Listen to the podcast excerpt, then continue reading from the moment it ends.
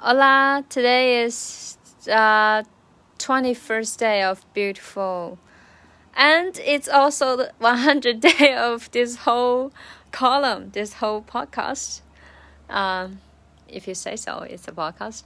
Uh, anyway, I'm really surprised that this little um, so-called quoted unquoted podcast can last like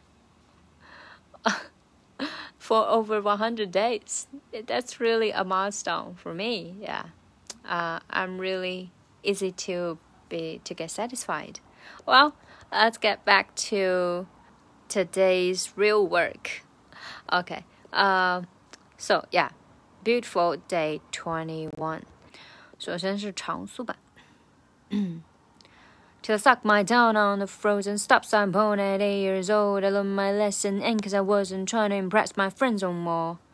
然后是慢速版。Till I sucked my tongue on that frozen stop sign pole at eight years old. I learned my lesson and cause I wasn't trying to impress my friends no more. 嗯、今天这个还比较简单，主要就是找住重点单词，然后把握节奏就可以了。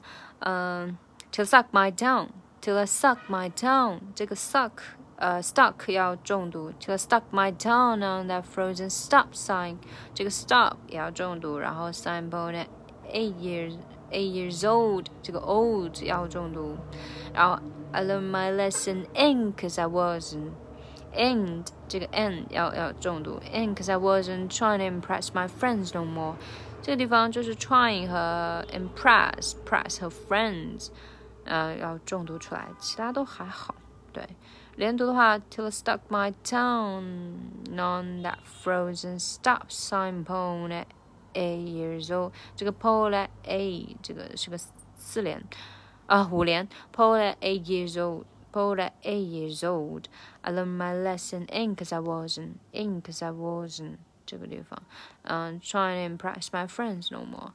Okay, that's it. Very, very simple compared to what we learned um, days before, right? Okay.